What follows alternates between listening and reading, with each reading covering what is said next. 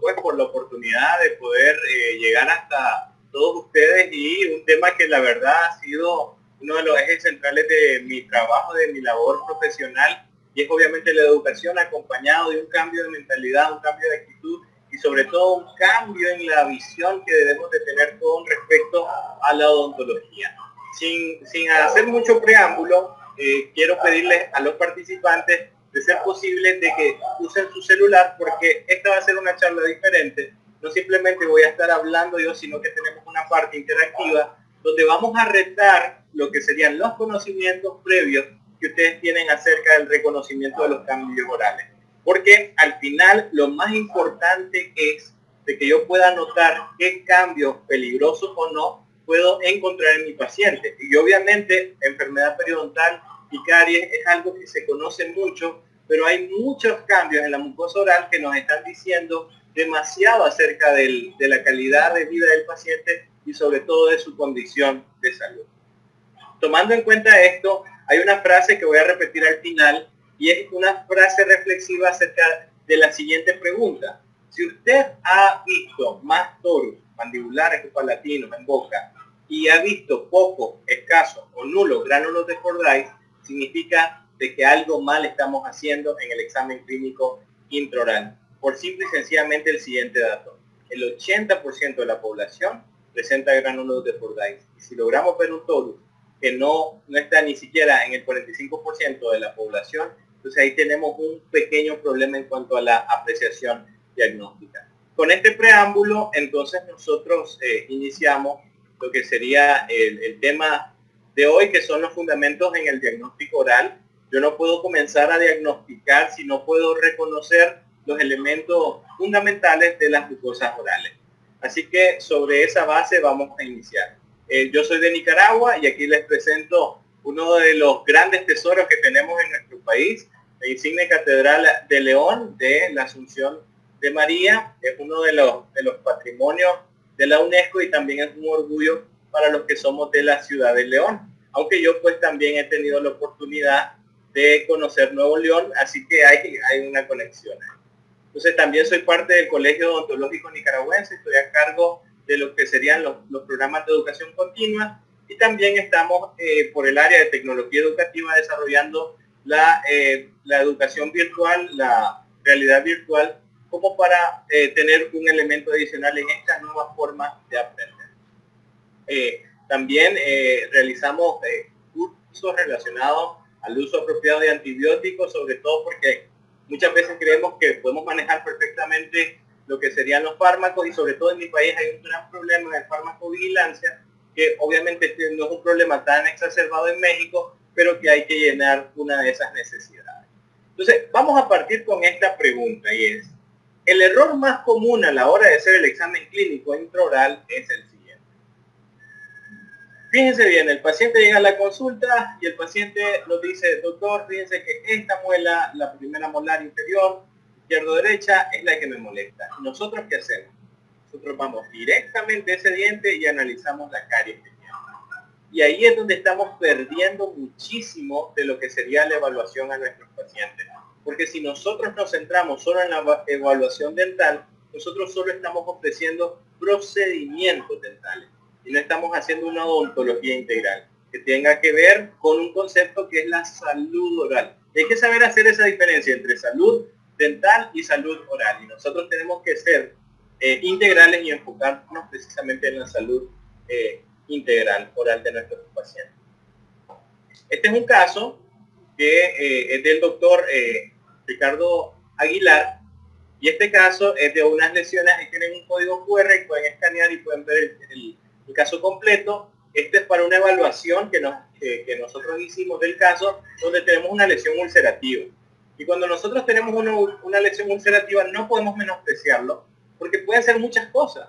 Así que nosotros utilizando el software Identify 2.0 comenzamos a utilizar las herramientas del software y comenzamos a ver los cambios que pueden haber a nivel de lo que sería el fondo de úlcera. Esta es una evaluación previa a un abordaje quirúrgico, lo cual nos permite a nosotros predecir más o menos los componentes y las condiciones de la lesión. Es como la aplicación de la que se utiliza para poder ver la condensación de cromatina en lesiones que pueden tener un componente displásico bastante avanzado. En este caso, pues en el área de la lesión no nos marca ninguna condensación de cromatina, así que son buenas noticias para el paciente.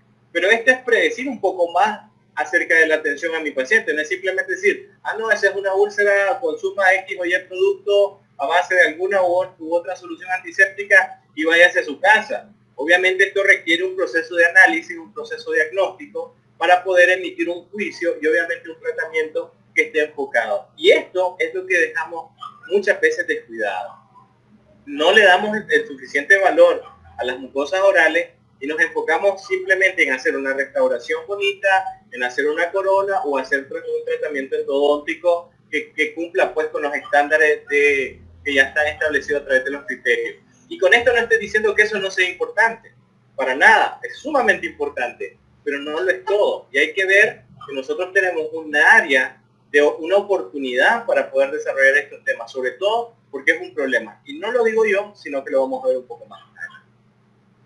Aquí tenemos este estudio del año 2019 y esta investigación lo que hicieron este equipo de investigadores es tomar todos los programas que existen en universidades que ofrecen la carrera de odontología, tanto lo que sería en la forma privada como la forma estatal, y ver hacia dónde están dirigidos los programas de capacitación y educación continua.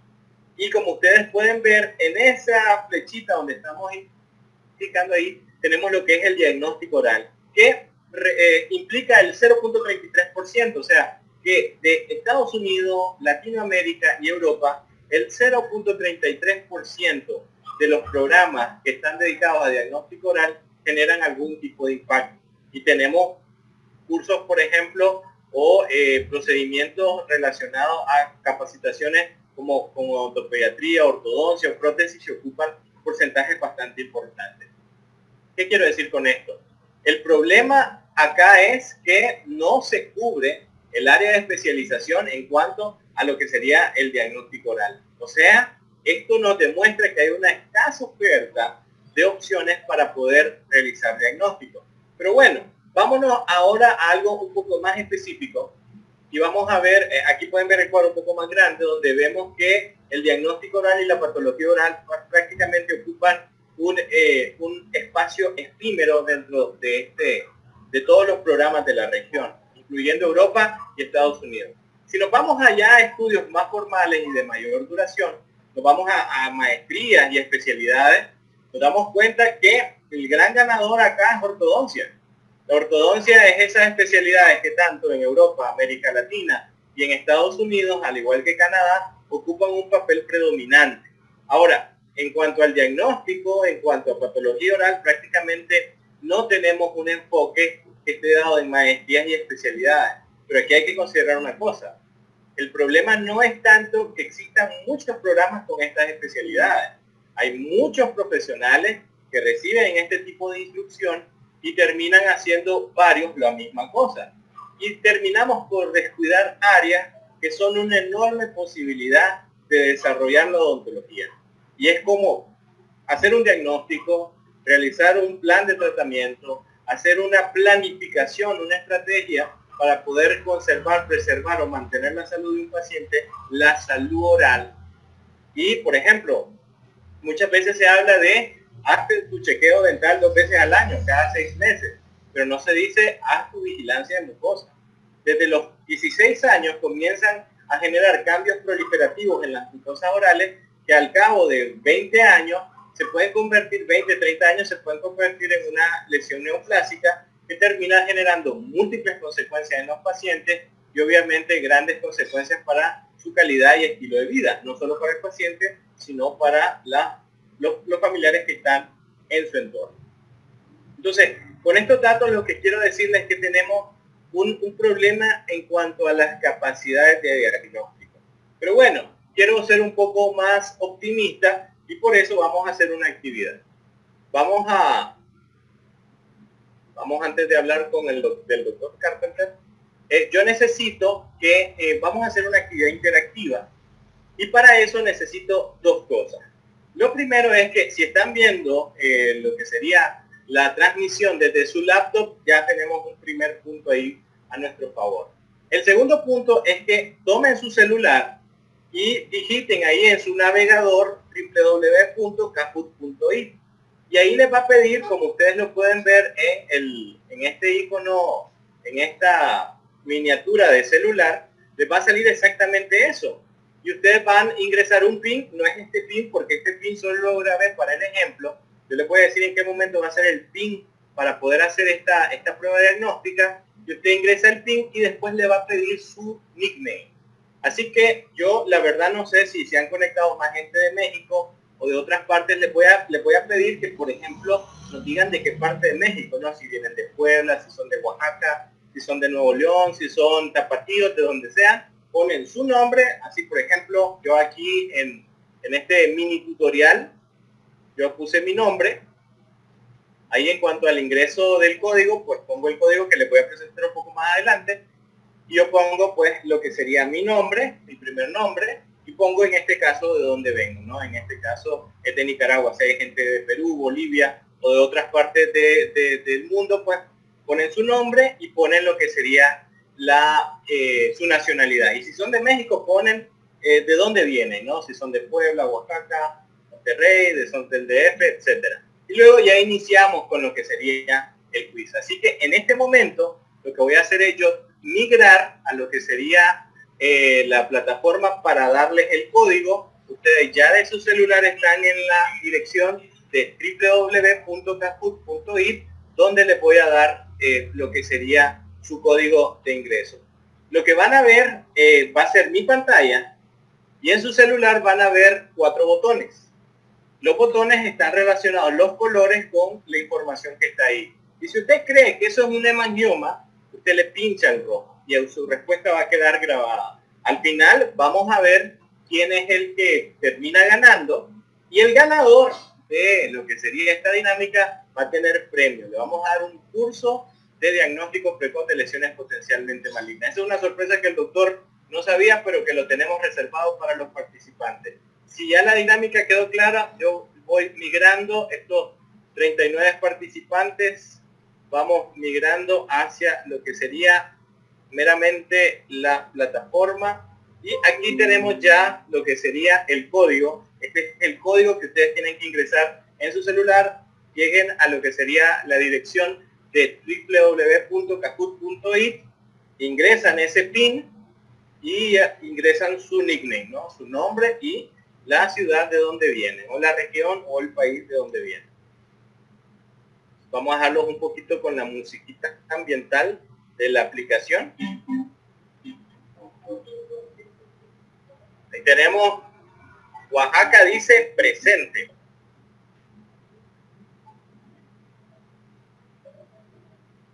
Ya tenemos ahí, ah, ya tenemos al doctor Francisco Escorcia desde Nicaragua. Un gran saludo. Hasta Masaya. Vamos a esperar a, que el resto de participantes, Zacatecas dice presente también, Gerardo, también ya se nos ha integrado.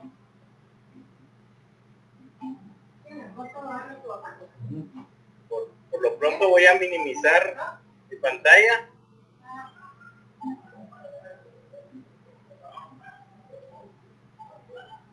Tenemos hasta el momento cinco participantes, así que no sean tímidos.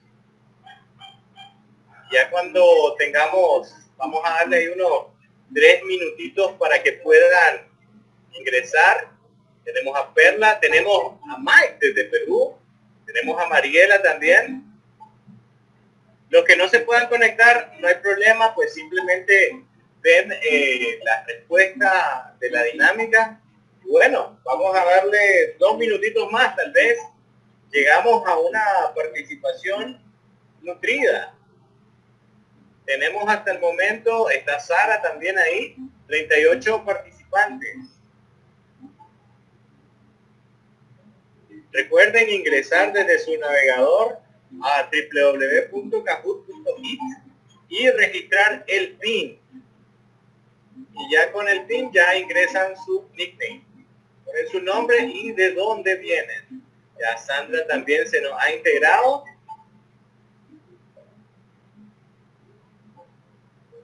Ya para dar inicio, dos minutitos más y ya cerramos. Cerramos la inscripción, por decirlo así, y con eso ya empezamos el reto. Vamos a ver quién gana. Aquí tiene que ganar alguien. Liliana también ya se integró. Tenemos a también representantes de Bolivia, Fer de Bolivia. Blanca Cornejo también está por ahí. Un minuto y cerramos las cerramos lo que sería la inscripción para este duelo de conocimiento.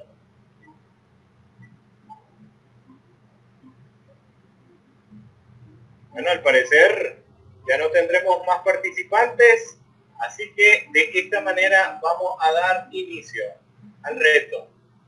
Ok, recuerden que ustedes van a pinchar en su celular la respuesta que consideren correcta. Aquí tenemos la primera, hallazgo con una semana de evolución y sensible a la palpación. Tenemos un minuto para resolverlo. Hallazgo con una semana de evolución y sensible a la palpación. Las opciones son para el rojo hemangioma, para el naranja estomatitis areata migrans, para el azul leucoeritroplasia y para el verde líquen plano. Ya tenemos cinco personas contestando. Las personas que se han conectado tarde también pueden participar si así lo desean. Ahí tienen el PIN y tienen la dirección de página web para hacerlo. Falta todavía lo que seis participantes para contestar. Faltan menos de 20 segundos. Vamos a ver los primeros resultados. El resto, por favor, participe. Ya queda poco. 5, 4, 3, 2, 1 y el tiempo se nos acaba. Muy bien, muy bien. Entomatitis areata migrans o mejor conocida como lengua geográfica ectópica. Para los que han seleccionado líquen plano, muy bien, es un muy buen diagnóstico diferencial. El problema del líquen plano es que no tiene, o sea, normalmente no tiene un periodo de evolución tan corto y con esas características de sensibilidad. Eh, aquí les muestro la imagen nuevamente por si tienen alguna. Vamos entonces con la siguiente. En este caso tenemos que a José de Oaxaca está en el primer lugar Martín de Oaxaca también está en el segundo lugar. Perú dice presente. Mariela, no sé de dónde es. Y Fer de Bolivia también representando un poco a Latinoamérica. Vamos con la siguiente pregunta. Son 10 preguntas. Hay algo asintomático unilateral. ¿Qué preguntas le haría a su paciente? Es asintomático y unilateral. Días de evolución, consumo de antihipertensivos paciente, antecedentes familiares de melanoma, algún trauma asociado. ¿Cuál sería la mejor pregunta para hacerle al paciente?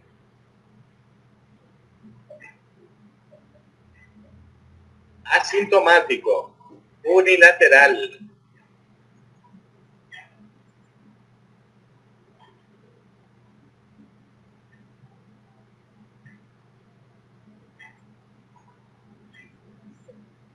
Queda poco, menos de 20 segundos.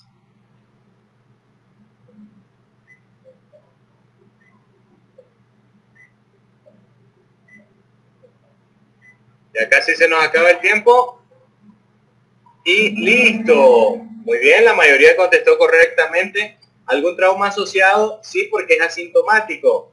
Días de evolución, probablemente el paciente no lo haya notado, no note una, una respuesta eh, por decir así, muy activa. El consumo de antihipertensivos, una persona lo colocó por ahí, pues muy poco probable. Y antecedentes de melanoma, pues escasamente algunos pacientes lo sabrían. Podría ser una, una pregunta si alguna de las otras eh, no tienen la respuesta que estamos esperando.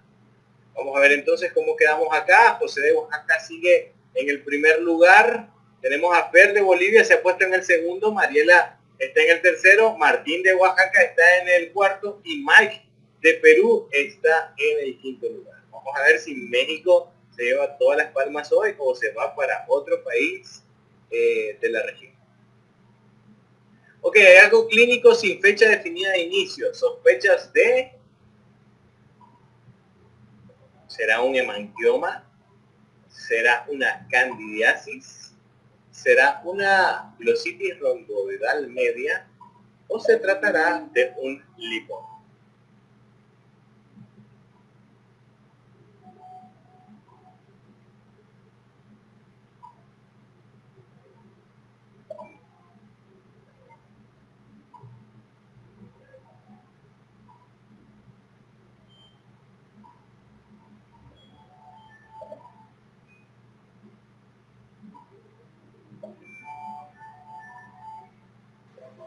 Ver, quedan menos de 20 segundos.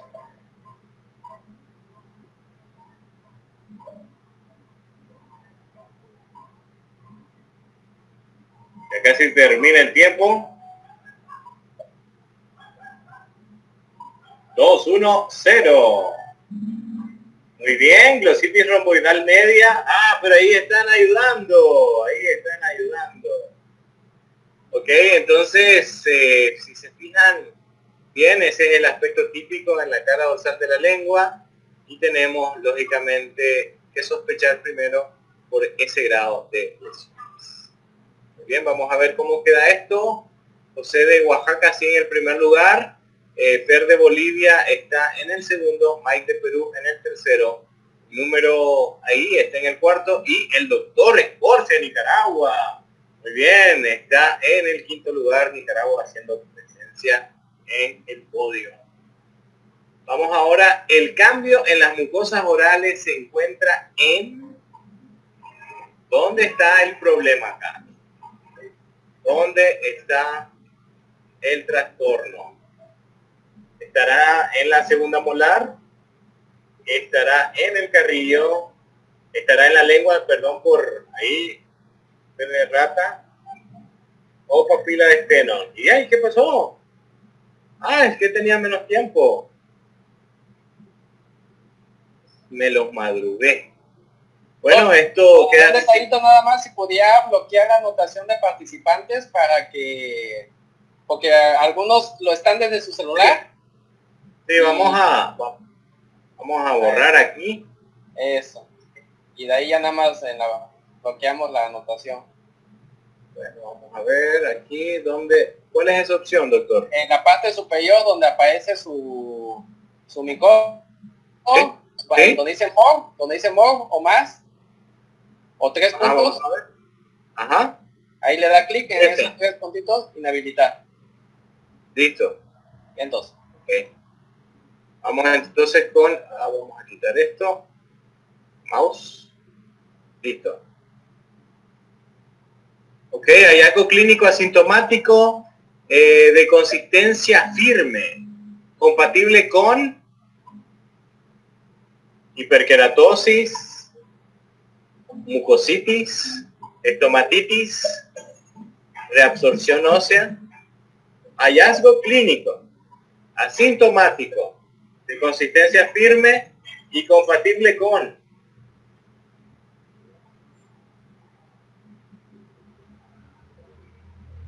Fíjense en el tiempo, quedan menos de 30 segundos.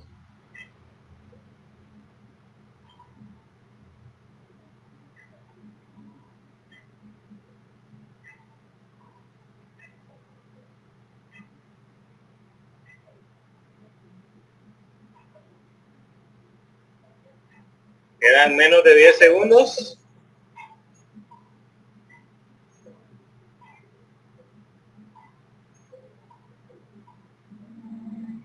Muy bien, muy bien. La mayoría contestó correcto. Hiperkeratosis. Y pues ahí pueden notar un poco la imagen, ¿no? Eh, este típico de áreas donde están expuestas al trauma constante. Bueno, vamos a ver aquí cómo queda la participación. José de Oaxaca en el primer lugar, Verde Bolivia en el segundo. Un código ahí no, no, no, no quedó claro. El doctor Escorcia de Nicaragua está en el cuarto lugar y Martín de Oaxaca está en Oaxaca llevando las palmas.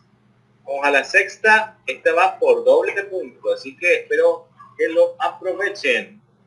Hallazgo clínico en paciente de 63 años, asintomático. ¿Qué prueba haría?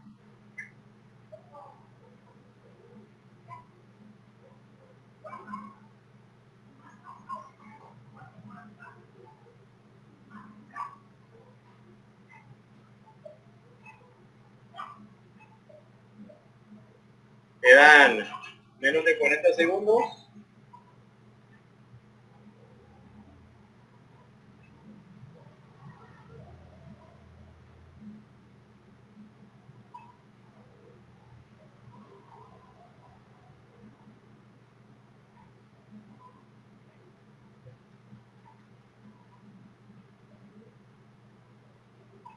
Ok, ya quedan 10 segundos.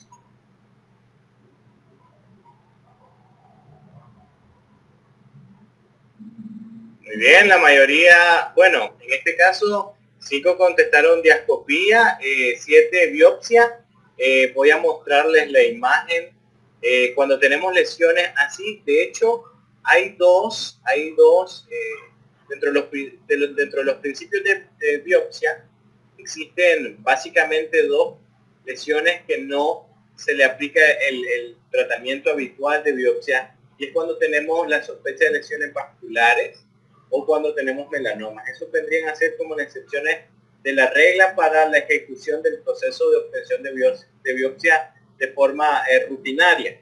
Y cuando tenemos una sospecha de lesiones vasculares, como en este caso, antes de hacer una biopsia se recomienda lo que es la diascopía. La diascopía o vitropresión, que también se les conoce, es, eh, se utiliza un portaobjeto y se presiona sobre la superficie y uno va a valorar los cambios que tiene la lesión en cuanto al desplazamiento del componente vascular. También se puede hacer con una sonda para poder notar si se da un cambio gracias a la presión ejercida. Así que muy bien para los cinco doctores que contestaron diascopía o vitropresión. Vamos a ver cómo, cómo queda la tabla de posiciones. Eh, tenemos aquí a José de Oaxaca en el primer lugar, Blanca Cornejo está en el segundo, el doctor Escorcia, Nicaragua, diciendo presente en el tercer lugar, Martín de Oaxaca está en el cuarto y Fer de Bolivia también eh, participando, representando a la zona de lo que sería eh, Sudamérica con la participación de Fer. Ya estamos por terminar, cuatro preguntas y terminamos. Hallazgo clínico rutinario, sospecha diagnóstica. ¿Será un dorum? ¿Será un absceso dental? ¿Será una exostosis? ¿O un absceso gingival? Por el aspecto, ¿verdad? Obviamente para hacer un diagnóstico necesitamos muchos más datos.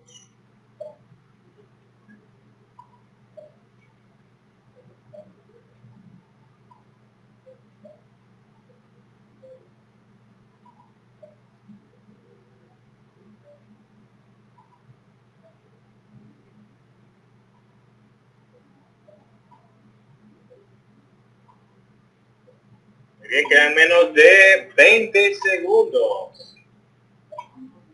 Menos de 20 segundos. Ya tenemos nueve participantes. Revisar el chat un momentito. Quedan 5, 4, 3, 2, 1. Y se acabó. Muy bien, gracias, gracias. Porque la mayoría tiene un ojo clínico bien entrenado. ¿Será que puse muy fácil estas preguntas? Tenemos aquí el doctor José, que nadie parece que lo baja de ahí. Tenemos a la doctora Blanca Cornejo. Tenemos a Martín de Oaxaca ahí. Yo creo que esto está hablado, no sé. Esto ya, está un poco raro. Tenemos al doctor Escorcia, que ha sido desplazado en una posición, pero sigue estando en los eh, cuatro primeros lugares. Y Fer de Bolivia se mantiene sólido. ¿Qué pasó con Mike de Perú? ¿Qué pasó con él? Ya solo nos quedan tres preguntas. ¿Este hallazgo clínico es compatible con... ¿Será un lipoma? ¿Una ránula? ¿Será serostomía? ¿O será un, eh, una ránula, un fibroma?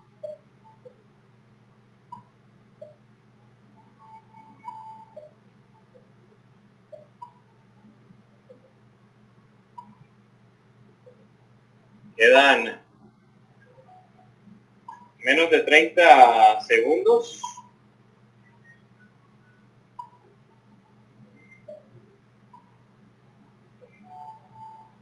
Está padre, Doc, porque algunos que no pudieron entrar a la aplicación intentan por el chat. Sí, sí.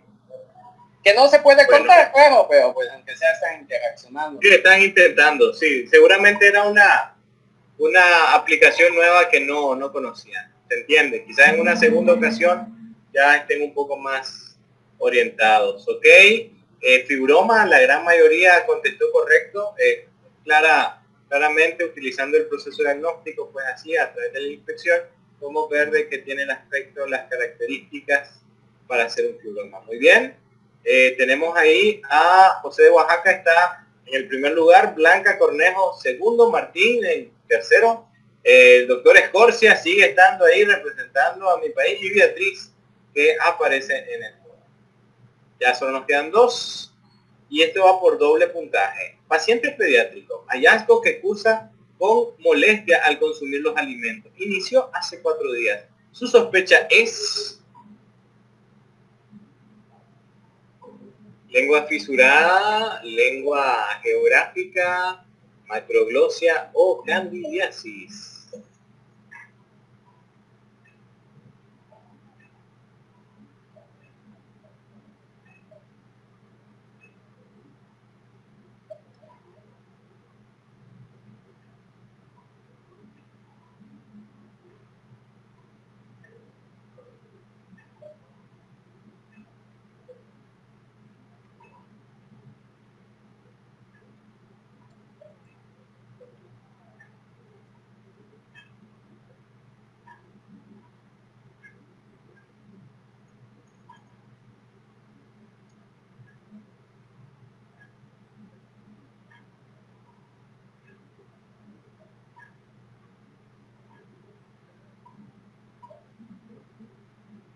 Muy bien. Tenemos aquí que solo cuatro acertaron con lengua geográfica y candidiasis. Eh, bueno, el aspecto, el aspecto que tenemos acá, pues hay que recordar que la candidiasis tiene diferentes patrones, pero el, la típica área de papilación, que tiene pocos días de evolución, le pertenece a lengua geográfica. que vamos a ver cómo queda nuestro podio cuando solo nos queda uno. Beatriz subiendo como la espuma. Eh, tenemos José Oaxaca en primer lugar, Beatriz segundo, Blanca Cornejo en tercero, Martín de Oaxaca está en el cuarto, el doctor Escorcia ahí, todavía agarrándose de la última opción. Bueno, vamos a ver si con esta última pregunta ya queda claramente definido a nuestro ganador. La pregunta sencilla, ¿verdadero o falso? La vigilancia transmucosa es responsabilidad del patólogo.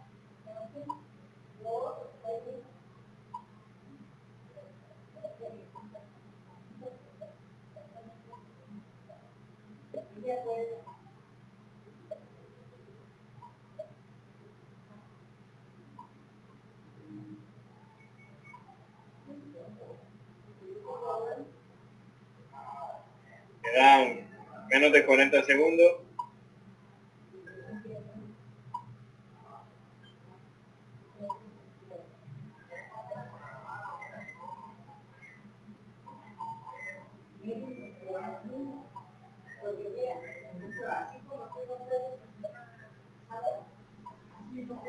Quedan 14 segundos.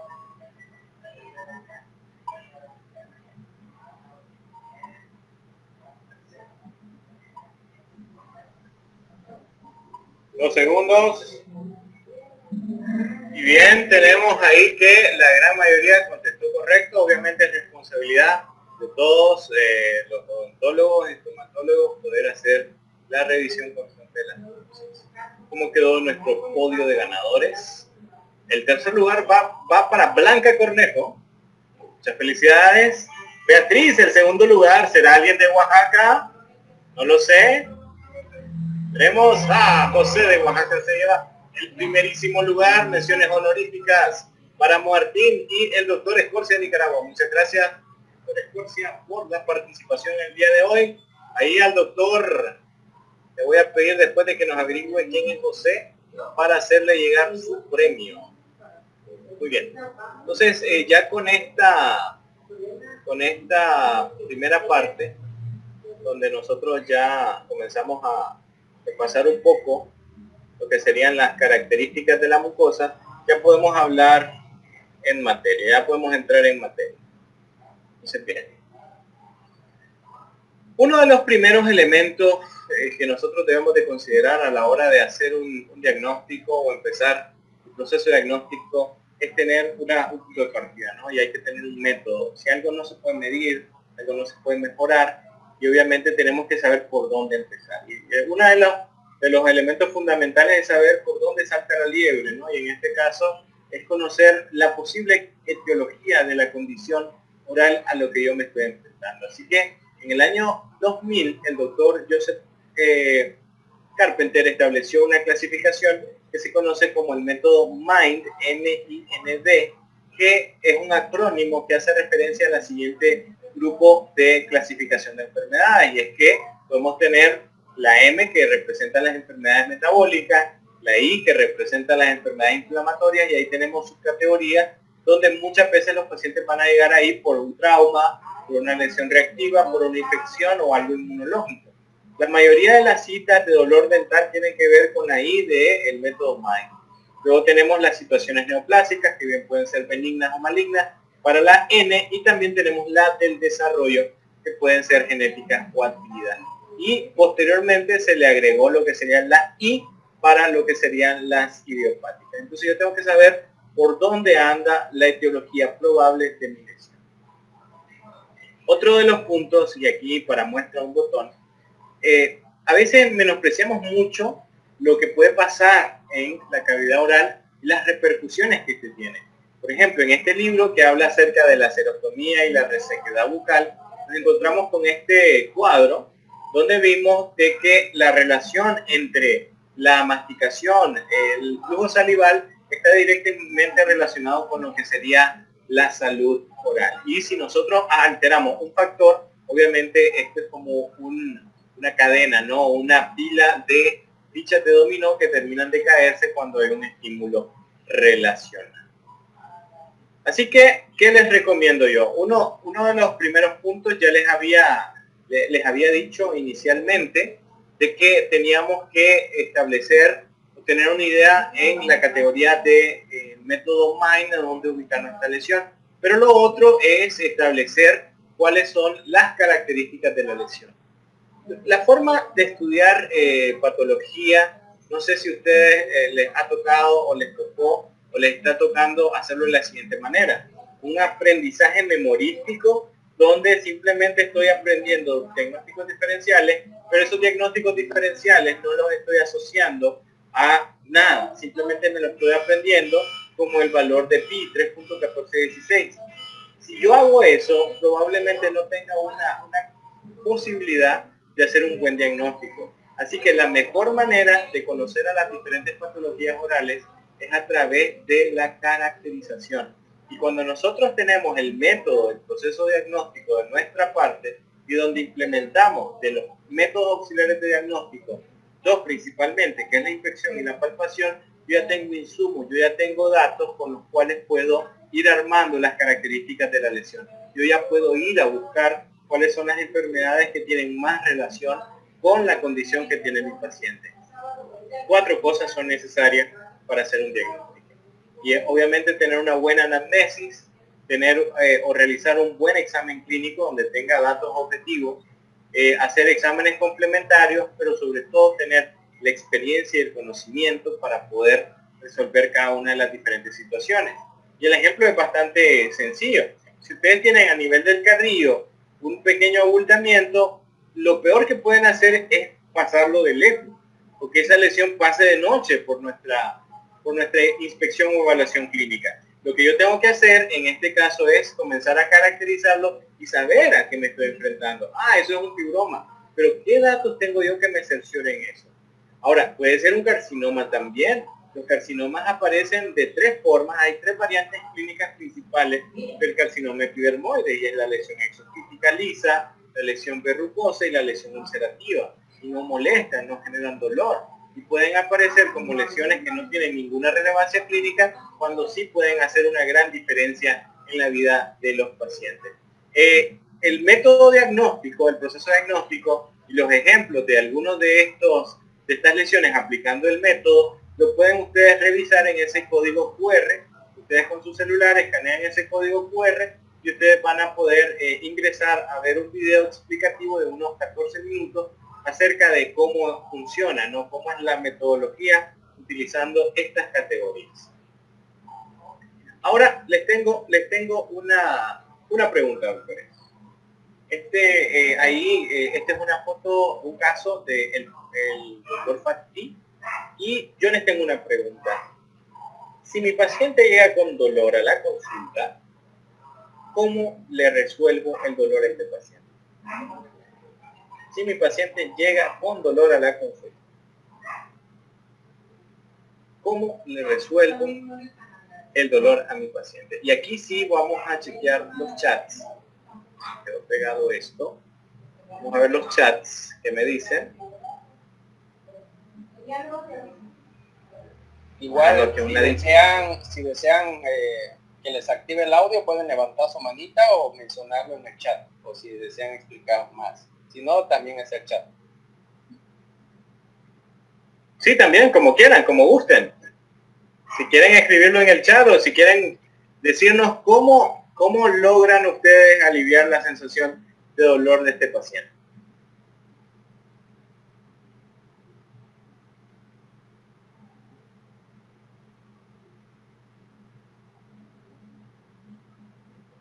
Y bueno, aquí lo que yo creo que es importante es que nosotros eh, podamos brindar opiniones y obviamente con mucho respeto se plantean los enfoques que puede tener la solución del caso, porque lo que se trata es de aprender, ¿no? Y de tener una óptica diferente a lo que estamos acostumbrados a resolver constantemente en lo que sería la consulta odontológica. Así que no sé si lo quieren escribir en el chat si quieren decirlo también con enjuagues de bicarbonato e instrumentación de la pieza cariada. Eso nos dice la doctora Blanca Estela Cornejo, eh, que, creo que es la misma que estaba participando en el Cajut. Eh, una solución ahí, solución Filadelfia, nos dicen por ahí. Eh, Vamos a ver alguna otra opinión.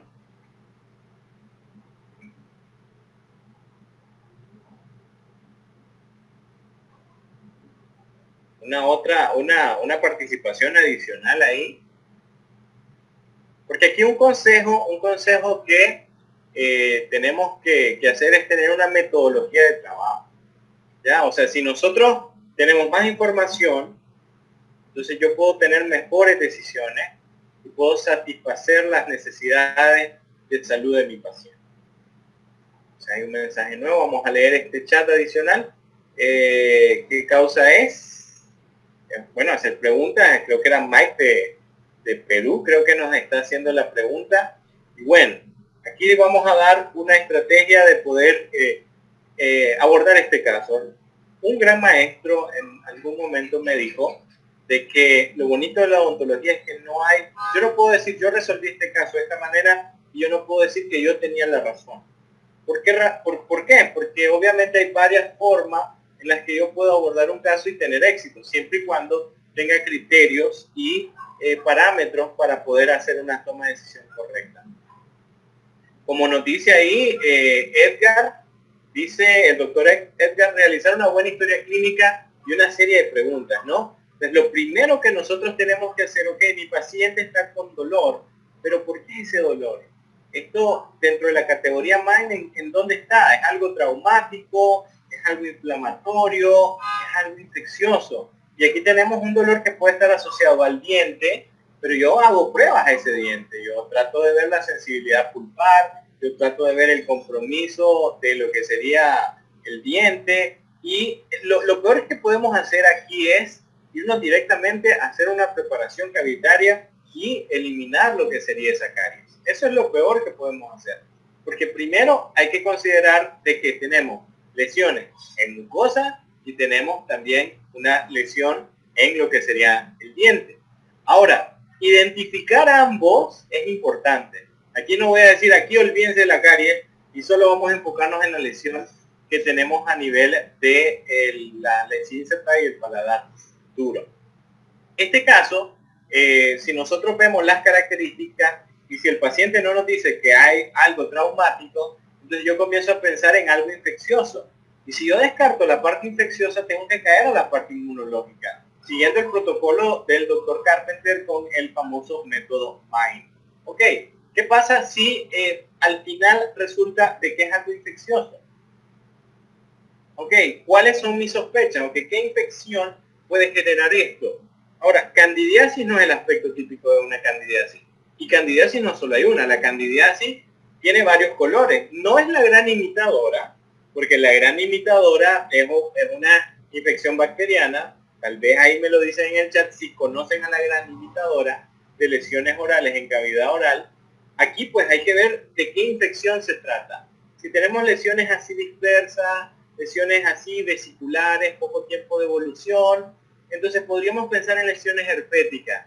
Pero herpes no hay uno también. O sea, hay, así como la caries no se presenta de una sola manera, las patologías también tienen variantes y tienen clasificaciones. Entonces, ¿voy a mandar de una un tratamiento con aciclovir o voy a mandar tratamiento temporal mientras hago una prueba de laboratorio? Y esta es otra pregunta importante. ¿Cómo exploto yo el laboratorio en mi consulta odontológica? ¿O solo mando eh, biometría hemática cuando voy a hacer algún procedimiento electivo quirúrgico? Porque también el laboratorio me ayuda muchísimo para establecer el diagnóstico. Entonces puedo hacer una prueba de sensibilidad para lo que sería herpes zóster. Y si la prueba del laboratorio confirma de que hay herpes zóster o que se trata de lesión de herpes zóster, porque miren, esto es de dos formas. O tomo yo la muestra y lo mando a mi laboratorio de confianza o le pido al paciente que vaya al laboratorio. Ahora, también hay que pensar, porque bueno, también vivimos de la labor clínica de que si yo hago la toma de muestra, tomando en cuenta los protocolos para hacerlo, pues obviamente eso es un ingreso que yo estoy recibiendo también de este tipo de atención. Entonces yo obtengo una, prueba positiva para herpes zóster, respeta las líneas medias, el tipo de, de lesiones, las características que tiene.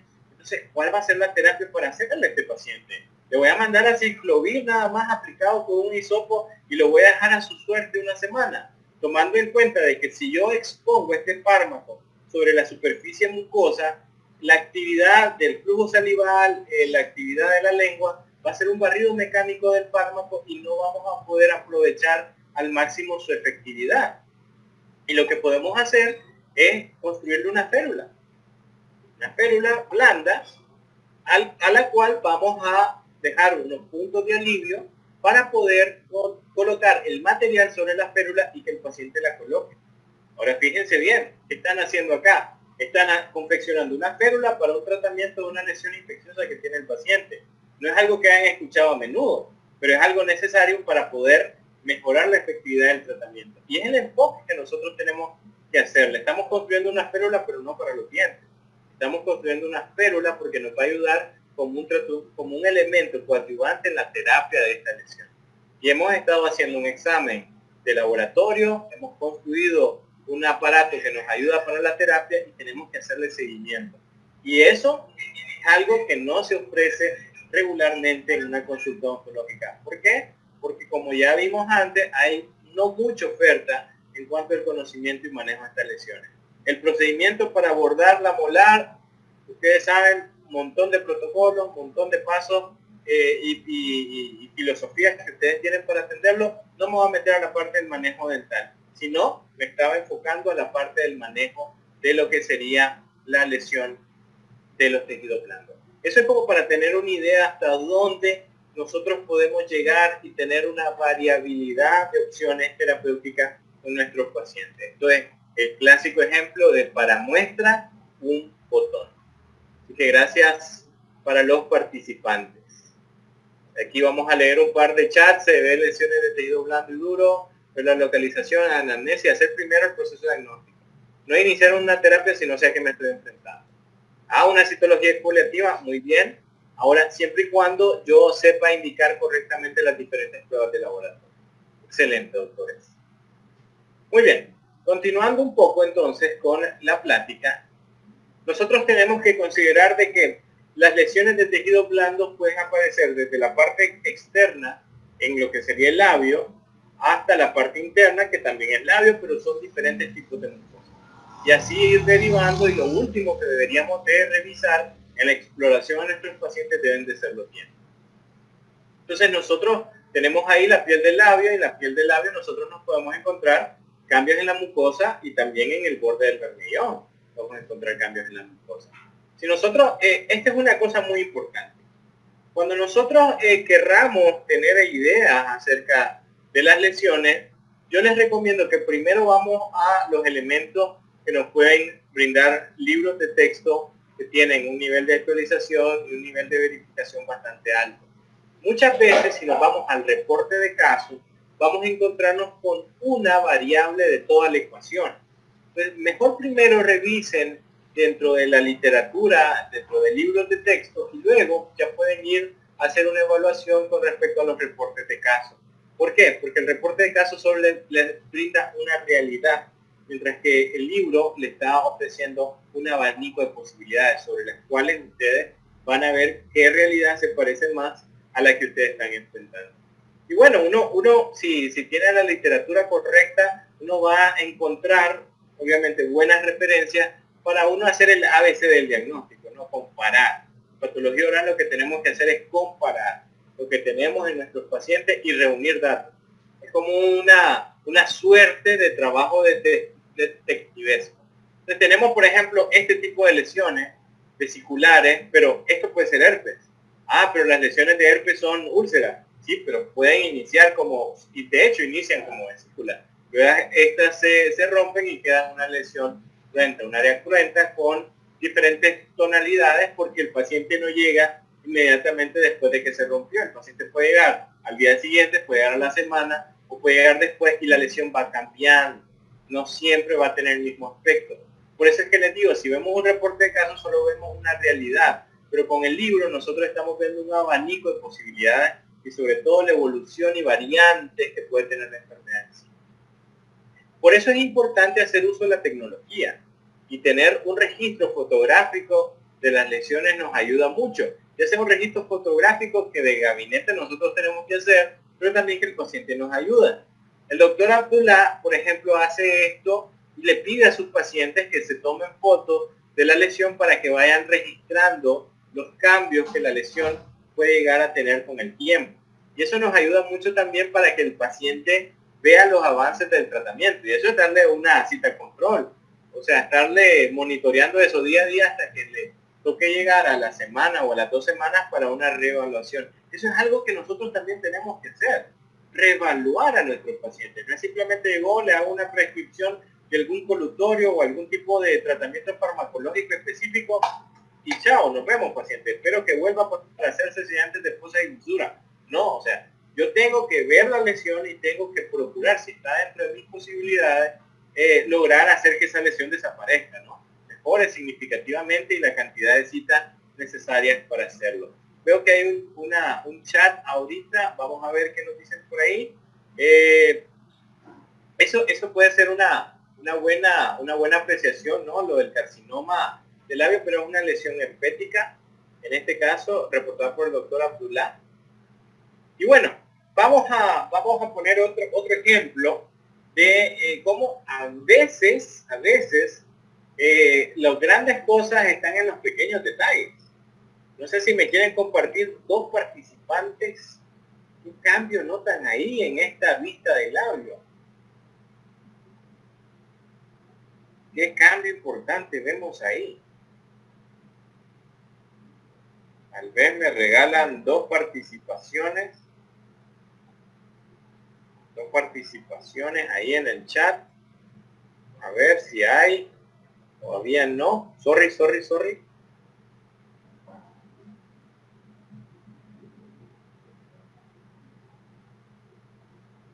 Vamos a ver si tenemos ahí dos, dos participaciones. Ya tenemos la primera, una más, una participación adicional más. Algo hay ahí, algo, algo habrá. Porque con este ejemplo vamos a plantear otra situación. Y el problema es de hacer eh, subestimar las lesiones. No podemos subestimar. ¿Quiénes, ¿Quiénes son fanáticos del Barça acá? ¿Quiénes son fanáticos del Barcelona Fútbol Club? Yo sé que es México, yo sé que ustedes tienen su, su equipo bien arraigado, pero alguien, eh, no sé si ven la Liga Española o algo así. Tamaño, coloración, diferencia del color, eh, del labio superior e inferior. Ok, eso es muy bueno.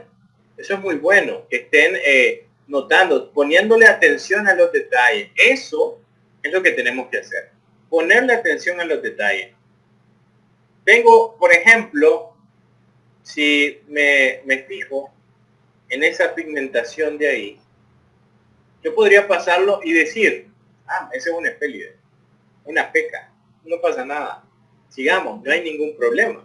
Pero fíjense bien, por eso es bueno eh, hacer una revisión de literatura porque la experiencia que autores tienen ganándose esa experiencia por años de trabajo, nosotros lo podemos tener resumido en un texto que lo podemos chequear íntegro tal vez en un mes, ¿no? Porque los libros de patología, si algo tienen es que no son, no son breves. Y, por ejemplo, tenemos en este libro muy bueno, se los recomiendo, el de enfermedades orales y maxilofaciales. Tenemos en el capítulo que nos habla de lesiones de labio, nos encontramos con eso. Ah, pues es una espélide, es una peca. Y no, esto se trata de la marca de un piercing ¿Valdría la pena averiguar un poco más acerca de las pigmentaciones? Yo creo que sí, vale la pena invertirle tiempo, porque yo también ofrezco un cambio de estilo de vida a mi paciente. Y si yo confío como clínico que el, uso inapropiado de los piercings es un factor de riesgo para mi paciente, pues obviamente tengo que darle las recomendaciones. Recomendaciones para que deje de usarlo o que modere su uso, que sea más entonces, no, no menospreciemos nada. No hay, no hay, por decir así, un, rival pequeño. Ahora, tenemos aquí otra, otra, otra lesión, por decir así, otro cambio. Y, por ejemplo, yo tengo dos elementos del método diagnóstico, del proceso de obtención de información o los métodos auxiliares de diagnóstico, de los cuatro que son no inspección, palpación, percusión y ocultación, yo tengo lo que es la palpación y yo también tengo que explotar mucho eso. Si usted palpa un labio y su labio no se siente elástico, no se siente blando y se siente rígido en algunas partes, un poco más grueso en algunas partes, entonces obviamente eso tiene que llamarnos poderosamente la atención. Y eso puede ser el primer paso para el desarrollo de alguna condición potencialmente peligrosa. Otra de las cosas, si yo aparte de percibirlo rígido, yo noto que hay una especie de borramiento, yo no logro ver claramente la diferencia entre el borde mucocutáneo y la piel del labio, tampoco es una buena señal. Y si a eso le sumo el hecho de que mi paciente presenta pigmentaciones, tiene una tez clara y tiene pigmentaciones marrones, obviamente es aún más sospechoso. Ahora, aquí esa suma de datos más que el paciente me, me refiere que tiene hábitos tóxicos, entonces es una bomba de tiempo. Y si mi paciente llega a la consulta para hacerse un recambio de restauración, y yo antes de ir a esa premolar que iba a cambiar de esa amalgama por, una, por un composite, una restauración de resina, y no me fijé en el labio, yo estoy cometiendo un error, porque estoy dejando, dejando a un lado la importancia de las cosas. Y esa, esa restauración, ese diente preservarlo es importante, pero también evaluar el labio para poder eh, detectar algún cambio que puede ser potencialmente peligroso es mejor. La Organización Mundial de la Salud ha planteado que la mejor estrategia eh, para poder controlar la duplicación en cuanto a cáncer eh, global para el año 2030 es eventualmente el diagnóstico precoz y la prevención. No hay que pensar de que, ah, paciente tiene que ir a quirófano. No, hay que evitar que se desarrolle. Hay que detectarlo a tiempo. Hay que ver y reconocer los cambios para que el paciente haga un cambio en su estilo de vida. Y así pues, como les decía, las pigmentaciones también juega un papel importante. Este es un caso del curso de diagnóstico precoz de lesiones potencialmente malignas de la cavidad oral. Hay otro, otro de los libros que también nosotros eh, citamos, ¿no? Para, para ver cómo es que se manejan las lesiones por cáncer y por cuestión de sensibilidad, voy a buscar, eh, busqué las imágenes menos, eh, por decir dantescas, donde ustedes pueden ver que un diagnóstico ah, desfavorable, ¿no? De una lesión metastásica puede ser bastante invasiva, bastante agresiva y obviamente puede generar eh, muchas complicaciones de toda índole al paciente. Pero no hay que llegar a ese punto. Otra de las cosas es, si nosotros notamos un cambio y nosotros no le damos el tiempo eh, o la importancia suficiente, nosotros podemos ver que al cabo de unos poco, poco tiempo, la lesión avanza significativamente.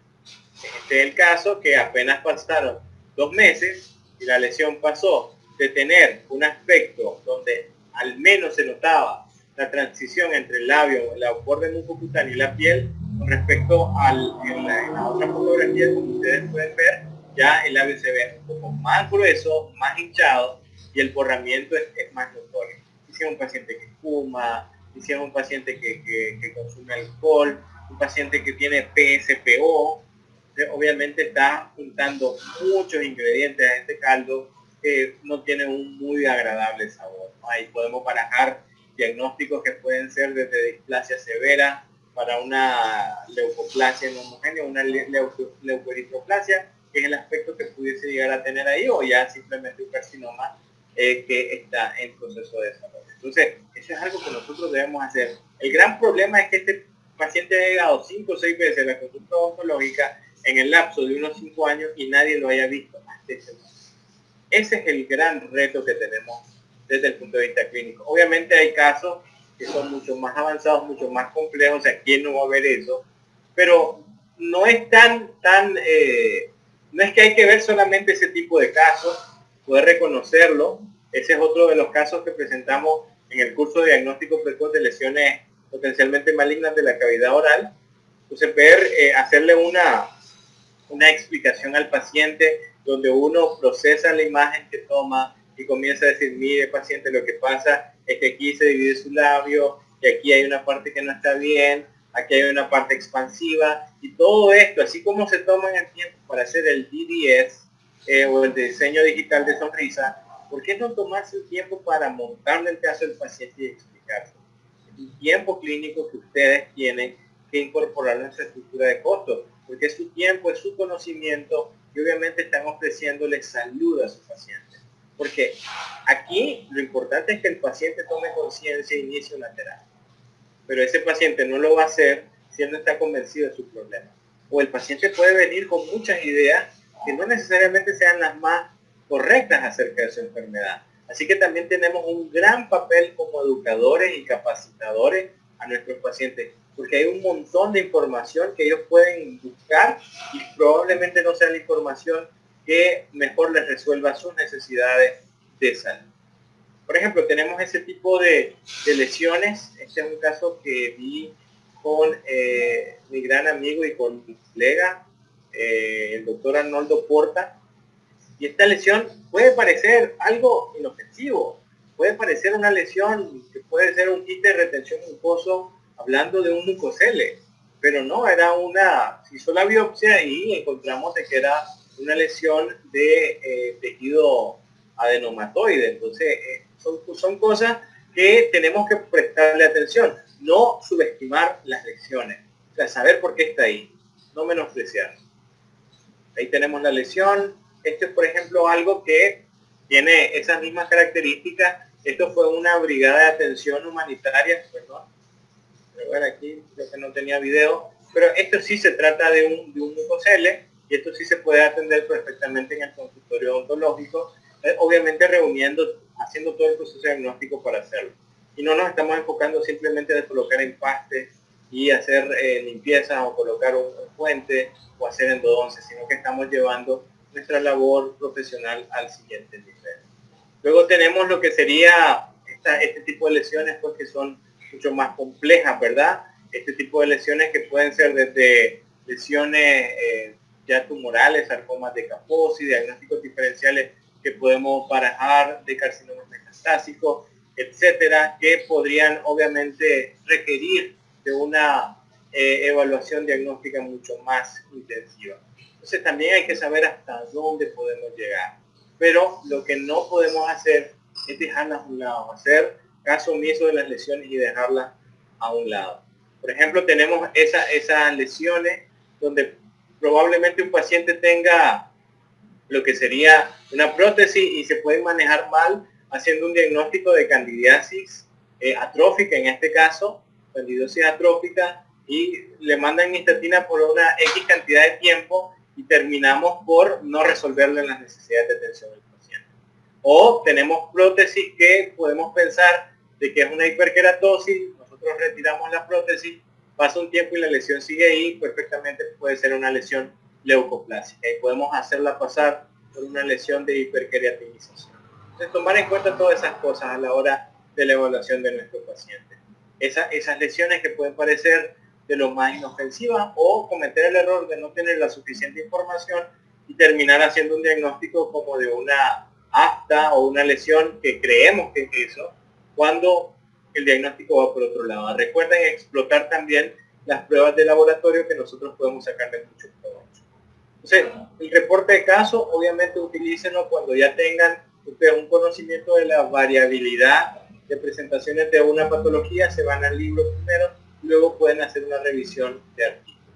Este, por ejemplo, es un caso de candidiasis eh, atrófica y ahí pues obviamente utilizamos la prótesis como un importante aliado a la hora de resolver la infección a través de la utilización del internet. Así podemos, podemos generar eh, ese tipo de resultados después de una buena terapia en el. Y así podemos tener lesiones que podemos pensar, ah, es un hematoma, pero no hay un factor traumático de por medio. Entonces ahí ya tenemos que ir barajando las otras posibilidades, que puede ser desde un adenoma pleomorfo hasta lo que sería una lesión eh, de una lesión adiposa o una lesión vascular. O sea, ahí buscar la literatura, buscar eh, sitios que tengan, eh, por decir así, notoriedad y que tengan relevancia en la evaluación. Por ejemplo, también muy, muy importante, el reconocimiento en base a las características clínicas. Hay, enfermedades que tienen signos clínicos particulares. No sé si alguien en el chat nos quiere compartir a qué le recuerda este tipo de patrón.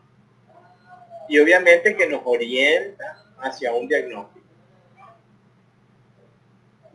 No se preocupen, ya estamos por terminar. No se preocupen. Vamos a ver qué nos dicen aquí en el chat. Muy, muy bien, muy bien. Líquen plano. Perfecto. Las famosas eh, estrías o líneas de Wickham. Excelente. Tenemos la presentación de las estrías o, líneas de Wickham.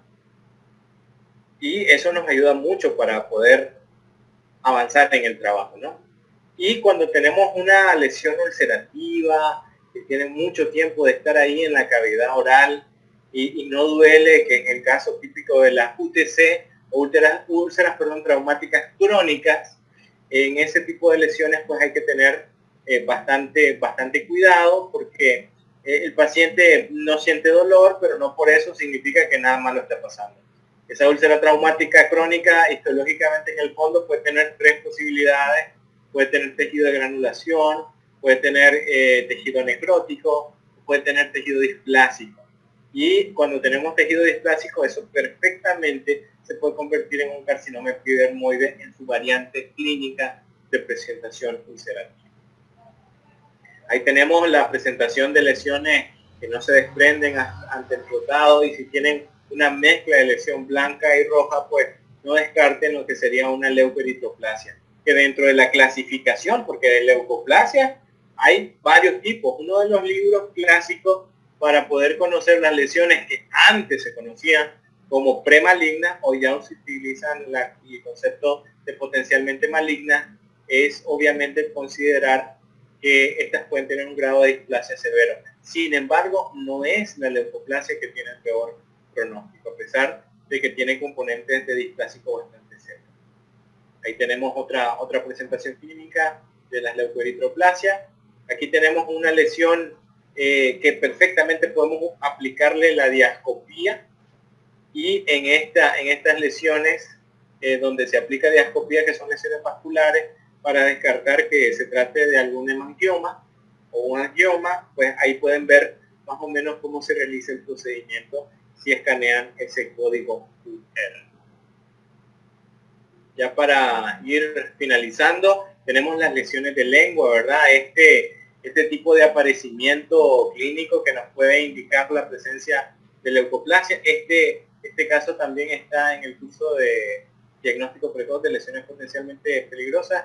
Pueden ver el video explicativo de esa lesión en ese código QR. También tenemos, hay que fijarnos muy bien en los bordes laterales de la lengua. No por nada la lengua está en el centro del triángulo de la muerte, que tenemos que hacer minucioso a la hora de evaluar, sobre todo pacientes adultos. En este caso, pues podrían, podríamos pensar que la lesión está en lo blanco, pero realmente acá el principal problema es la parte erosionada, que perfectamente se puede tratar de una lengua geográfica acompañada pues de obviamente un descuido de higiene del paciente significativo. Y bueno, eh, a lo largo pues de todo este tiempo, lo que he tratado es hacer conciencia en mi, labor profesional clínica y universitaria acerca de la importancia que tiene que el odontólogo general o el especialista en las diferentes áreas también le ponga mucha atención a las mucosas orales, porque eso es también generar salud. Hay que, hay que tratar de ver la odontología más allá de simplemente procedimientos dentales, sino que también ver la necesidad de capacidad diagnóstica. Eh, y ver cómo los tiempos cambian, ¿no? Este es el famoso libro de Vascones, donde todavía se mantenían los conceptos de precáncer y cáncer oral, o ya esos conceptos quedan eh, eh, desplazados por concepciones un poco más aterrizadas a la realidad, que son lesiones potencialmente peligrosas de la cavidad. Así que esto es una reflexión acerca de cómo hacemos nuestro diagnóstico y básicamente necesitamos estos cuatro elementos, ¿no? La anamnesia, hacer un buen interrogatorio, hacer un examen clínico minucioso, no descuidar los detalles, aprovechar lo que es el laboratorio a través de los exámenes complementarios y exámenes complementarios hay un montón. Yo los invito a que ustedes vayan a un laboratorio clínico que tengan cerca de su consultorio al cual tengan acceso eh, y fíjense cuál es la gama de, opciones que le ofrecen. Y verá que hay muchas cosas que podemos utilizar en odontología. Más allá de una química sanguínea, más allá de una biometría hemática completa. Entonces, con el conjunto de todos esos elementos, llegamos a un diagnóstico. Y con eso, pues, estoy dando por eh, finalizada la, la, charla de hoy. Espero de que haya aportado un poquito de conciencia, algo de conocimiento. Si algo bueno sacó, si un dato usted aprovechó de esta charla, pues ya eso es un beneficio. Pues así que si quieren seguirme en las redes, pues estoy en Instagram, ahí tienen el usuario, también en Facebook y también en el WhatsApp. Eh, tengo también un canal en YouTube donde hablamos acerca de medicina oral, casos, farmacología y patología oral. Y también tenemos, pues estamos en eh, Spotify con los podcasts de Más que Dientes y Franco. Así que no sé si tienen alguna pregunta, alguna algo ahí que quieran eh, mencionar, algo que se quiera decir por ahí. Si no, pues estaríamos dando por concluida la sesión del día de hoy. Agradeciéndoles a todos pues su participación y pues eh, la invitación que muy amablemente se me hizo para esta, esta charla. Muchísimas gracias, doctor. El, audio tiene la opción de que ustedes mismos pueden activarlo. Tengan cuidado, simplemente luego lo activan sin querer y, escuchamos ahí toda la familia. Igual y la familia si tiene alguna duda, pues estaría bien que la escuchemos. Pero si no, eh, sí, igual, igual. Este, pues fíjese que está muy padre lo, que habló y es último con lo que lo mató. Ya ve que anteriormente éramos un poquito cerrados a la cuestión de que ¿cómo voy a dar una consulta por teléfono? ¿Cómo voy a, este de, a dar información? Como que muy celosos o, bueno, así fuimos hechos de que tenía que venir el paciente y de que si dábamos la información por teléfono estábamos menospreciando eh, lo que habíamos estudiado y podíamos dar una falsa idea, esas cosas. Eh, Pero pues ahorita con esta situación es una herramienta, así como todo lo, que usted maneja en redes sociales eh, es una opción. Eh, dentro de la pandemia, yo creo que eh, eso maneja mucho, lo, ya lo he escuchado con los patólogos. Acá tenemos, ha de estar en Facebook el doctor Gerardo Mesa, patólogo aquí de, del estado de Oaxaca, que, sospechaba a ver si no era el que se había cambiado el nombre y se puso José, porque dije, ahí había, ahí había algo, algo truqueado, dije, ah, todas puso buenos por mal. Yo, yo inicié con mi nombre Gerardo, Gerardo Oaxaca, pero lo cambié a Martín. Entonces, porque soy Gerardo Martín. Y por cierto, la, la, doctora eh, Blanca Estela me ganó. Me, me atonté y quedé en cuarto. Pero lo que voy es de que los patólogos manejan mucho eso de que manden una foto. Manden una foto de tu, de, de qué tienes, manden una foto. Y, y, es muy bueno, es muy bueno porque es lo que nos acaba también de mostrar. O sea, al final de cuentas es beneficio para el paciente y ustedes si no hay otra forma, si la persona está en una localidad que es común acá y tal vez un dispositivo móvil, tal vez no tengamos la última gama, pero lo que tenemos, aunque son más o menos cámara, una fotito, una tarjeta, aunque sea de Wi-Fi, y enviarlo nos, nos ayuda bastante, sobre todo también si tenemos las bases, las bases que usted nos dice. Claro, claro. Por supuesto, es que aquí hay que, hay que tomar una, una postura y es, ok, yo logré reconocer algo, pero no tengo idea qué es, entonces yo obviamente consulto a mis contactos quién puede, puede manejar el caso, porque obviamente eso al final el beneficiado es el paciente. Tenemos que poner, eh, tener muy en claro que en primer lugar está la salud de nuestro paciente. Y si que yo reconozco algo y no, no, no sé muy bien qué sea, pero no me da muy buena espina, entonces hacer la revisión. Pero evaluación clínica tiene que empezar por nosotros. O sea, el, al patólogo oral le pueden referir muchos casos, pero le refiere el odontólogo que esté entrenado para poder ver cambios o no. ¿Cuántos casos no hay de pacientes que tienen prótesis y sobre esas prótesis se construyeron y habían lesiones previas ahí? Entonces, por ahí empieza, ¿no? Ok, tenés esto, hay que ver cómo se hace el diagnóstico, si hay que hacer una biopsia, si yo conozco un doctor que hace la biopsia, que tiene su laboratorio de confianza para hacer el, el análisis histopatológico, que lo podamos interpretar, que lo podamos analizar, y todo eso, todo eso es parte de la interconsulta y también del manejo integral del paciente. O si yo adquiero un poco más de habilidades para poder mejorar mi capacidad diagnóstica, entonces hay un mundo que antes yo no veía y que ahora sí voy a poder ver. Exactamente, doctor. Eh, doctor Soyel, ¿hay alguna duda, alguna opinión en la transmisión? Estuvimos en transmisión en, vivo vía Facebook. Eh, veo ahí en el chat eh, agradecimientos el doctor Edgar, la doctora Blanca Estela. muchas gracias, doctor. Excelente conferencia.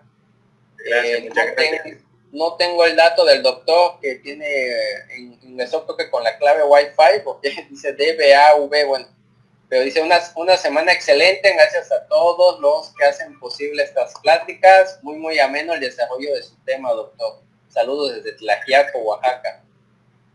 Gusto, gusto. Eh, igual el doctor Jesús, gracias doctor, desde Bahía de Huatulco, es igual localidad aquí en Oaxaca el doctor Pablo Villafuerte Guamani de Perú.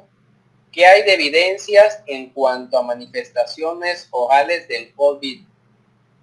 Ok, hasta el momento lo que se tienen son reportes de casos. Recuerden que tenemos alrededor de seis meses de información que se está recopilando con respecto a la, a la infección, a la enfermedad como tal. Así que lo que tenemos son reportes de casos. Y para resumírselos así muy rápidamente, el comportamiento de muchas de las manifestaciones orales se parecen a las manifestaciones orales de enfermedades eh, respiratorias, eh, por ejemplo, bacterianas como de tuberculosis, eh, criptococosis, toxoplasmosis, pero también tienen un comportamiento parecido a las lesiones vesiculares de herpes. De hecho, ya hay un, hay un signo que se está tratando de homologar ¿no? en la comunidad, que es el famoso signo de Crispin, donde se se ven vesículas ubicadas en las zonas con halo eritematoso en las zonas posteriores de lo que sería el paladar blanco y los pilares anteriores y posteriores, donde descansa pues la, la, mitad.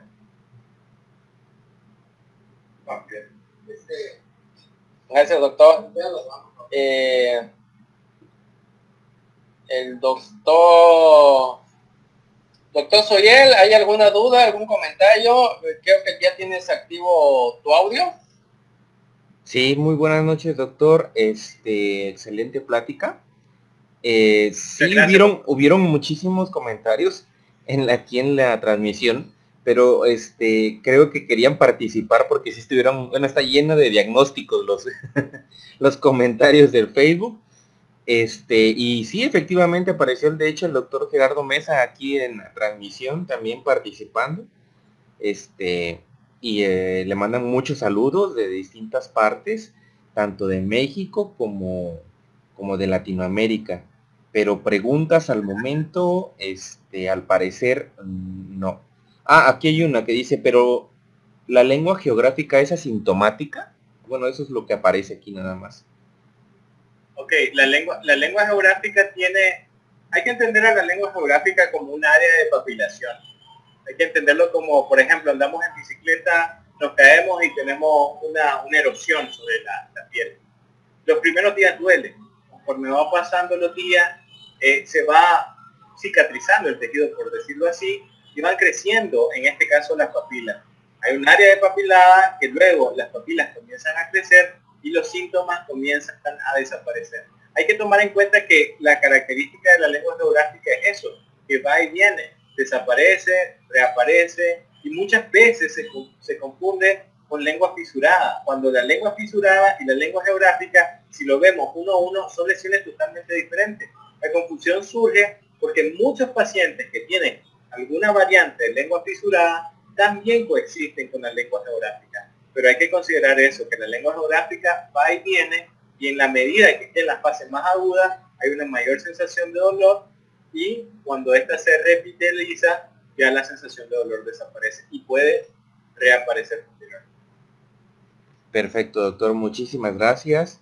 Eh, creo que hasta el momento eh, sí es, es lo que aparece nada más en los comentarios. En verdad, muchísimas gracias y felicitaciones muchas gracias, y, nos vuelven a invitar encantado, ya sea que vayamos eh, presencial o físico, siempre a la orden. no, será un gusto, será un gusto. Hay una, una ya tenemos igual la zona de la costa ahí para poder ir a visitar al doctor Suyel, que, que si vino a, que si viene a Oaxaca y no conoce la capital y la costa, bueno, el istmo es otra parte, pero la costa tiene sus detallitos curiosos y bonitos. Ojalá no tiemble por esa fecha que, nos vengan a visitar. El doctor Bretón José pregunta con qué tipo de corticosteroides se trata el líquen plano. Bueno, hay que tomar en cuenta, esa es otra de las cosas que tenemos que considerar. No hay una regla mágica de cocina, pero sí hay protocolos estándares, ¿no? El uso de eh, hidrocortisona puede, puede ayudar mucho. Eh, ha sido uno de los corticoides que se ha utilizado por mucho tiempo, pero también hay que considerar de que no en todos los pacientes se puede utilizar porque el paciente no llega solo con alguna lesión potencialmente peligrosa, sino que puede también tener complicaciones de otros compromisos sistémicos. Entonces, siempre hay que evaluar el camino que mejor resuelve para las necesidades del paciente. En otras palabras, individualizar lo que sería la terapia. Muchas veces para esto utilizo este ejemplo un paciente puede confeccionarse una corona eh, de, circonio, metal porcelana, el material que ustedes quieran, de una primera premolar superior. Puede ser un paciente de 20 años y el paciente no llega a la consulta a colocarse, se quedó con su provisional. Hicieron un provisional tan bonito que no volvió. Ahí tiene la corona de una primer premolar superior izquierda de un paciente de 20 años. Y viene otro paciente de 20 años que necesita precisamente una corona de una premolar en ese diente. La pregunta es, ¿puedo yo usar esa corona y colocársela a ese paciente? La respuesta es eminentemente no, no le va a funcionar. A pesar de que sea la misma edad, a pesar de que sea hombre, a pesar de que sea el mismo diente. Entonces lo que tenemos que hacer es un tratamiento a la medida de cada una de las necesidades de cada paciente. Y para eso tenemos que evaluar cada caso de forma independiente. obviamente tomando en cuenta que hay parámetros generales, pero después hay que hacer lo, el protocolo eh, particular para cada paciente. Gracias, doctor. Eh, la doctora Blanca Estela, eh, creo que lo, que lo más importante es romper con los estereotipos de que los odontólogos no sabemos diagnosticar, saber interpretar laboratorios y examen radiológico, para cuando estemos frente a un oncólogo, podamos, oncólogo médico, podamos defender adecuadamente nuestro caso clínico. sobre todo porque la interconsulta, perdón, sobre todo porque la, la interconsulta no es ¿qué voy a hacer? Ok, tienes un plan. Yo tengo un plan, doctor, el doctor oncólogo, para hacer X o Y procedimiento eh, odontológico y este es mi plan. ¿Qué dice? ¿Está bien? ¿Es compatible con la terapia del paciente? Porque la interconsulta no es simplemente dígame qué hago. No, es plantear una posibilidad porque el otro doctor es oncólogo, pero no es, oncólogo. Así que él sabe, él sabe el manejo de la parte técnica del paciente con esa condición y nosotros debemos de saber cuál sería el manejo y unificar cuál sería la mejor alternativa para este paciente. Gracias, doctor. El doctor José Bretón, doctor, ¿cuál es, era el diagnóstico donde se veían petequias en el paladar? La imagen al lado del hemangioma. ¿Era anemia? Vamos a que el doctor me diga cuál era de todas las imágenes Ok. ¿Está activo el audio, doctor José? La siguiente. ¿La que ya pasó? Sí, la que ya pasó. Parece Zarzamora. Esa. Ok, eh, doctor, aquí por una cuestión de que, de que preparé un video explicativo, eh, para no restarle eso, por eso que hay un código QR yo lo invito a que escanee con su celular el código QR y ahí puede ver un, video explicativo porque pongo una secuencia de casos. Para este caso, porque había puesto el código QR, le voy a pedir que me dispense. Solo pedirle que si tiene tiempo que, que revise el código QR porque preparé un video precisamente por la extensión del tema para, para abordar algunos tópicos con, con respecto a este tipo de lesiones. Si me hace favor. Gracias, yo la encontré. Gracias, Doc. Eh, pues igual, muchísimas gracias. Ahorita voy a aprovechar en los grupos de WhatsApp, eh, compartir eh, ya sea, si no los códigos, me imagino que en todas en su página de, YouTube, pues, ajá, su canal. el canal, sí, ahí pueden, ahí pueden revisar si, si quieren suscribirse, yo no me molesto. Así que ahí los espero y si tienen alguna duda y también tienen los números de contacto. Eh, humildemente, pues si les puedo ayudar en algo, con mucho gusto. Eh, quiero decir algo también y esto, eh, ahí ustedes pueden verificarlo, yo casi todas las conferencias que doy las publico en el canal, pero me, llena mucho de orgullo de que el profesional mexicano en general está mucho más preparado para el diagnóstico es de los, de los pocos foros donde he tenido la mejor, la mejor, las mejores respuestas. O, si no, en todas las categorías, la, mayoría de las respuestas son las correctas. Así que mi felicitación para, para todos los colegas odontólogos de México. Muchísimas gracias, doctor. E igualmente, eh, aprovechar para el doctor José Oaxaca. Eh, es un nombre muy común, entonces para encontrar quién fue ese José, si pudiera tomar una, bueno, si es que pudo, tomar una captura de pantalla, así como, hice yo cuando nos arrojaron los, los datos, eh, y, enviármelo al, al, ya sea, si está en el grupo de WhatsApp, si no está en el grupo de WhatsApp, favor de dejar su número personal aquí en el chat y yo lo ingreso. Eh, cualquiera, sea el doctor José o sea cualquiera, en el grupo de WhatsApp enviamos los links y los ID de, todas las sesiones que estamos haciendo diarias, de lunes a viernes, y de las, eh, de las sesiones igual especiales o fuera de diferente tiempo. Eh, igual, y para poder encontrar ahora sí que al doctor José que ganó el primer lugar, pregunta para mandarle el Doctor, el link del curso. Ah, ok, sí, sí, que, que envíe el, el, link o un dato para poder aparecer si es, si es José Bretón Eh, nada más confirmarlo con eso y pregunta a la doctora Blanca Estela que si para el segundo y tercer lugar hay algo o, nada más. Felicitaciones. si, usted, si usted, doctor, me autoriza en el chat que tiene WhatsApp, puedo compartir un link de lo que sería el, los diagnósticos de lesiones rojas para todos los que quieran participar. Si usted me autoriza, yo lo, yo lo publico. Es un curso de autoaprendizaje y es, es gratuito, así que ahí cada quien con su tiempo va viendo el contenido, va resolviendo las evaluaciones, es un curso corto y así pues de repente aprenden algo y pues le sacan, le sacan provecho también a lo que aprendan, lo poco que, que, puedan aprender humildemente para la clínica. Si me autoriza, con gusto lo, lo puedo publicar. Eh, por mí ese de si pueden subir toda su plataforma, es cierto. No, sí, suba lo, que tenga, en este caso el curso, muchísimas gracias. Eh, ustedes tengan el grupo 3, ya nada más yo lo compartiría con el grupo 1 y 2. Sí, si no bueno, donde esté la doctora, la doctora Blanca, creo que fue que dijo, para que ella pues, pueda, pueda, tener acceso y pueda realizar el curso. Claro, doctor. Eh, ahí me, comenta que la doctora eh, está en ese grupo.